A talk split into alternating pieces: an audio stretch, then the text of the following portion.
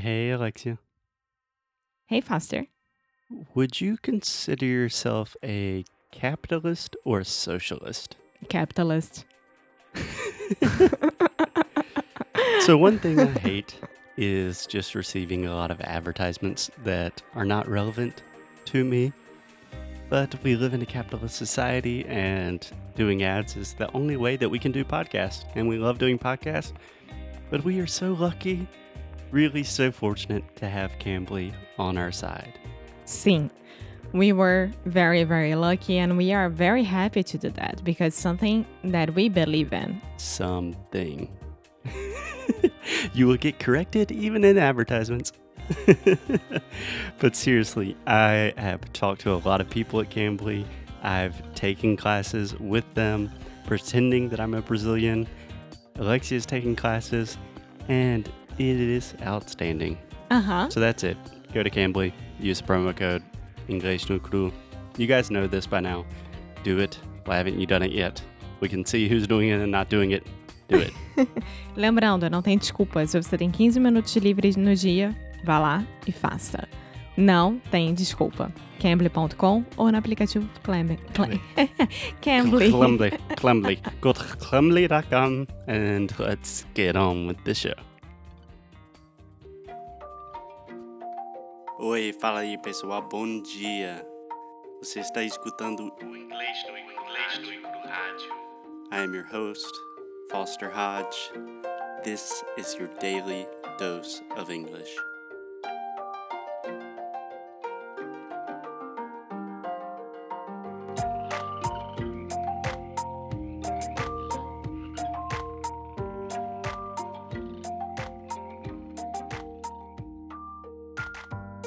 Hey, hey, Alexia. Hey, Foster, how are you? I'm good. Saturday recording podcast. I'm awesome.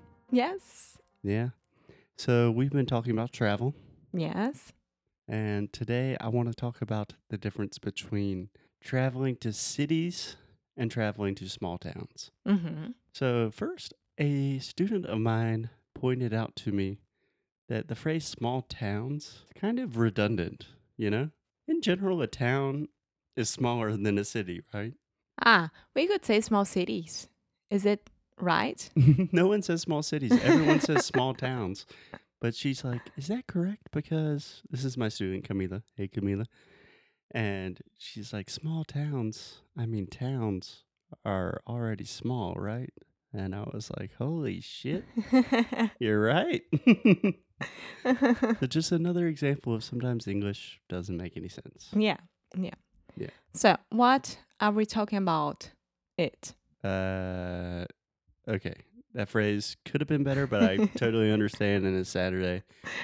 So, most people, when they travel, especially internationally, they go to cities. Almost every time in one of my first classes with a new student, I say, like, have you been to the US? Have you traveled outside of Brazil? And they say, yeah, I've been to the US. And I say, oh, where did you go? With 90% certainty, I can guess Miami, New York, maybe San Francisco, San Diego, definitely Disney. That's it. Yes. Um, think about it. Cities, they have a lot to do, a lot of new experiences that people are looking for. So I get the idea of visiting a huge city. Mhm. Um, I love New York. I love uh, Miami. I don't know, but from those cities, I really, really do love New Yeah. York. so can I stop you real quick, Alexia? Yeah. So when you said Miami, I don't know. Like uh, I had no I never been. I've never been to Miami That's true. because when you say conhecer, like I não conheço Miami. If you know a city, uh, in quotations, that means like you really, really know a city. Mm-hmm. you know. But if you've just visited a city before in your life, you say, "Oh, I've never been there," or Okay, "Have you been there?" I could say that I really know Rio because I am from there. Yeah. In general, we avoid the verb "know" with traveling in places, Okay. and we use "Have you ever been to?" Okay. Yeah, we have an episode about that. Don't remember what number, but we'll put it in the show notes. Perfect. Cool. So, the thing about big cities, I think it's the kind of experience that you're gonna have. So everyone wants to go to a Broadway show, to a very good restaurant, to walk on the cen- at the Central Park, visiting visit all the museums. Yeah, museums. Museums. So you have the U's. It's like you're saying the word you, like me and you, and then you have the M sound first. Museums. Yeah, but I do love small towns. They are my favorite always.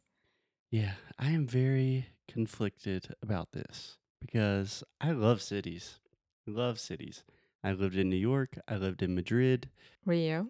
I lived in Rio. I've lived in some big, really big cities, amazing cities. But at the same time, I'm from a really small town in South Carolina. So I'm a small town boy. Yeah, I am a big city girl, but I do love small towns. So, what I like about small towns is the sense of community that they give us. Yes, exactly. So, for example, right now, Alexia and I are in a small town called Waynesville, North Carolina. You can look it up on Google Maps. It is in the middle of hell nowhere, Western North Carolina.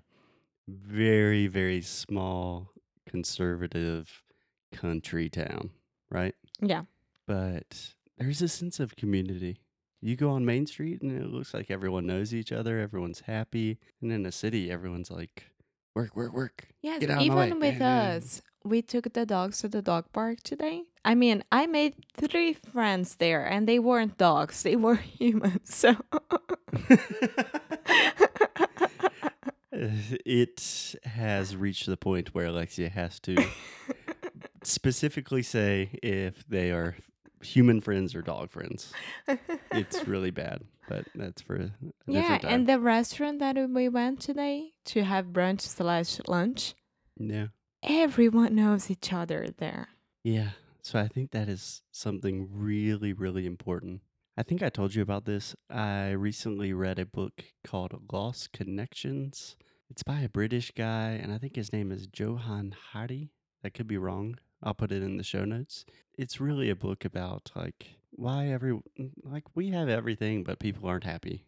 You Mhm. know, And you know I'm very sentimental, like Anthony Bourdain's death, Kate Spade's death. Been very philosophical the last few days. And the first thing he said, like after years of research, the number one reason that people are not happy in the modern age is the lack of sense of community, not being part of something. right, right. And Yeah. small towns have that, like just naturally built into them. Yeah. And I get that. I mean, we are really, really next to Asheville, like 20, 30 minutes from it. Is it another small town, but it's not that small? Yeah, It's, um, I would consider A- Asheville a city. I Also, d- I wouldn't. yeah, Asheville is definitely a city. Is it? Yeah, they have Urban Outfitters in the center.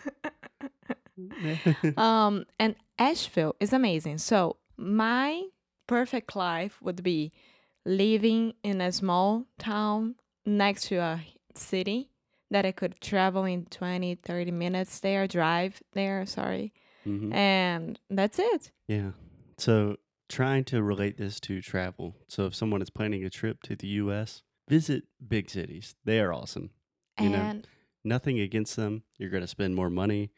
You probably will not have as an authentic experience, but make some time for the small towns too. yeah. Take um Portugal and Spain, for instance, and Italy. Everyone Italy. Italy. Everyone who goes to Portugal, Really need to work on that. Portugal, Spain, and Italy, they Repeat with me. Id. No, id. it So you're saying it with the D. Id. Italy, So id. Som do schwa. A. Li. Italy. Italy, Okay. Italy. Italy, Much better. and Italia. Tá bom? Parla italiano. Allora, Allora. um, I I don't know, but I see my friends going traveling to these places, and they always visit like Porto, Lisbon, and all the small towns next to it, and Madrid and Barcelona, and all the small towns. Go to Rome, Venice, and they always go to small towns next to it. Yeah. So really the thing for me, And one thing, small towns here in the US are so cooler, so good. So much cooler. Yeah, so much cooler, so nice to visit. So you're gonna love it. Yeah, I mean, the the really important thing for me is when I think about my travels, I like to consider that I've traveled a good bit. I know Alexia is thinking that is very pretentious, but I've traveled. Very international.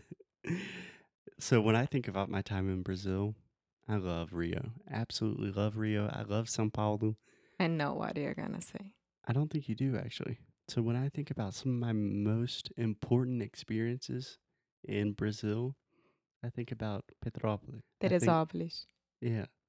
Teresópolis, eh, Novo Friburgo, Paraty. Paraty. Those are the places where I really mm, like I met real people. They treated me like a real person. And the coolest thing, if you are a foreigner in a small town, when I go to Caldas in Minas Gerais, where Alexia's family's from, I'm like the only American there, and everyone's like, "Holy shit, You are a star, just the way I am here. I'm a superstar. When I I, go to Rio, doubt. everyone's like, oh, gringo. Like, Yeah, o seu português é bom, cara, mas sais. I doubt that there is another Brazilian here in Waynesville. I'm not talking about Asheville, I but bet there is. I bet no, there's if not. you're listening, please contact us. we need friends here. it's so lonely in the small towns. no, it's not. We are doing great. We're doing great. The moral moral of the story: if you're traveling internationally, incorporate some small towns into your trip. Even in Brazil. Anywhere. Yeah. Okay. Okay. Cool. All right. Talk Happy. Saturday. You too. Bye. Bye. Thank you, thank you, thank you. Thank you so much for listening to another episode of English Nui Cru Rádio. If you like what we do, please check us out at EnglishNuiCru.com, EnglishNuiCru.com. There you can find everything you need all of the episodes, transcripts, blog posts, articles, resources, and new courses that we are releasing this month. Thank you for your support. Most importantly, keep up the good fight and lose well. Até já já. Ciao.